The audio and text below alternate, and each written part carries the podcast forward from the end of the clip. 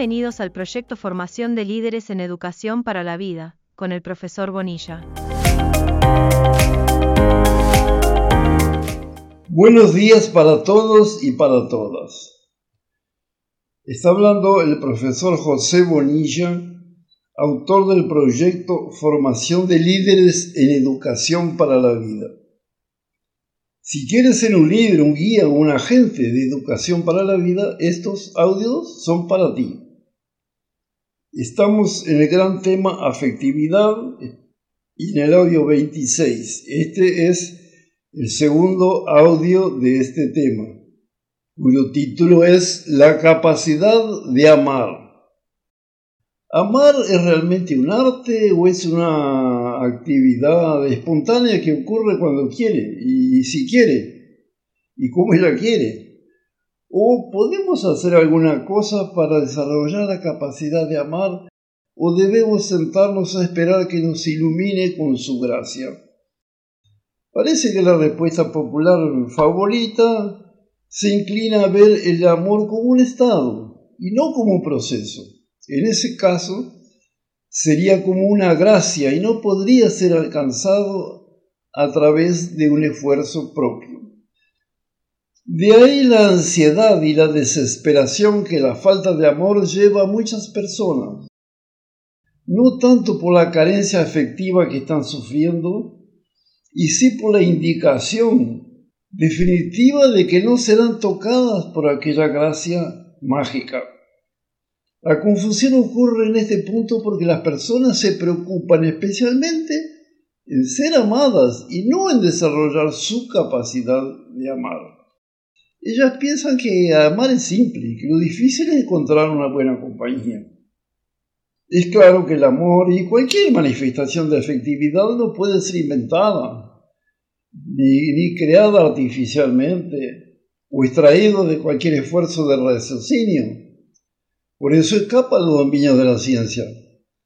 Él nace espontáneamente, por mezcla de fuerzas y energías atractivas, por contacto de polos opuestos pero complementarios, por fusión de dos mundos en uno, pero debe ser protegido para que su crecimiento y desarrollo sean plenos y vigorosos.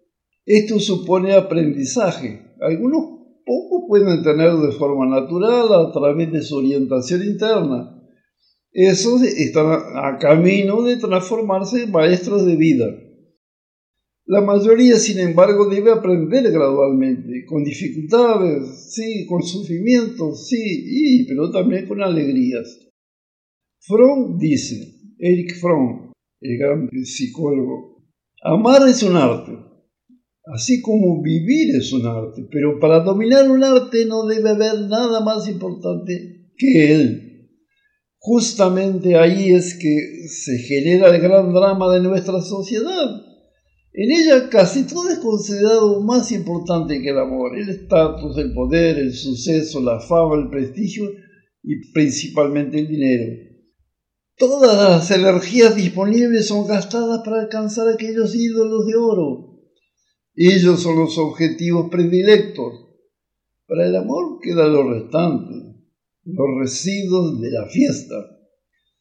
Podemos, en ese contexto, estar sorprendidos con el triste cuadro de carencias afectivas que hoy retrata fielmente nuestra sociedad tecnológica y consumista, emocional y espiritualmente empobrecida. Existe una ley cósmica que se aplica a todos los niveles. Es la ley de causa y efecto aplicada aquí significa que aquel que desarrolla su capacidad de amar será amado. Es importante reconocer que la palabra amor, tal vez la más importante del diccionario, fue muy deformada a lo largo de los tiempos y algunos de sus significados son inaceptables. En principio se podría hablar de, amor genuino y de amor falso.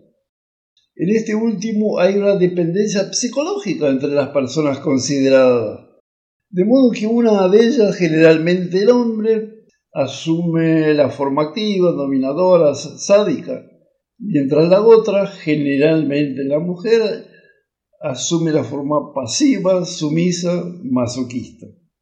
La persona sumisa intenta escapar del sentimiento de soledad a través de un proceso de parasitismo, adhiriéndose a la vida del otro como una planta trepadora.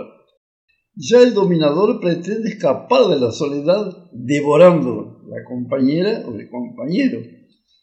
De este modo los dos se completan negativamente, no habiendo crecimiento ni desarrollo de la capacidad amorosa. Lo que hay apenas es una relación de explotador y explotado, humillador y humillado, verdugo y víctima, jefe autoritario y subalterno servil. Existe juxtaposición, sí, pero nunca integración. Esto es un amor falso.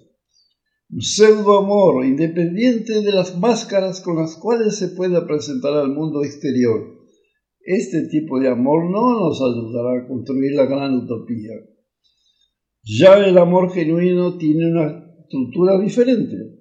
Es capaz de contribuir decisivamente en la construcción de la gran utopía.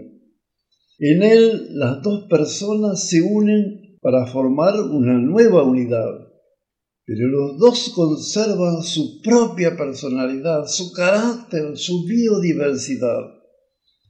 El relacionamiento mutuo funciona como una maravillosa escalera de enriquecimiento afectivo y espiritual manifestado en un amplio desarrollo de la capacidad de amar.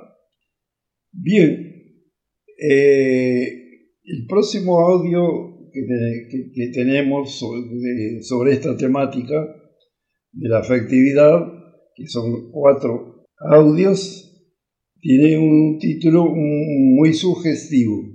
Aprendamos de nuevo a amar.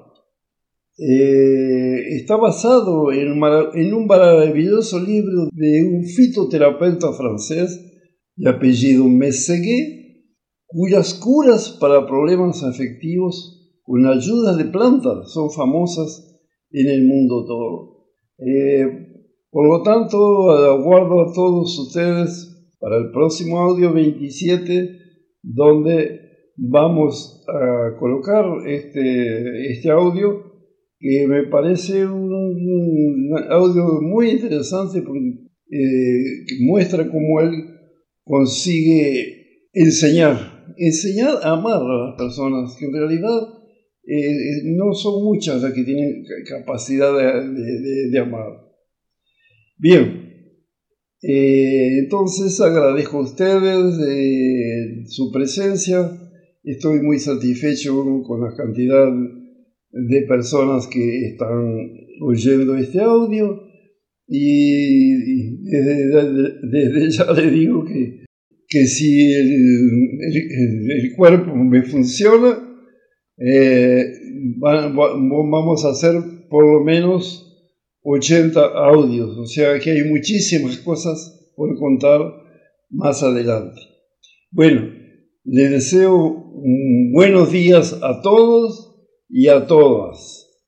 Vamos arriba con el proyecto de formación de líderes en educación para la vida.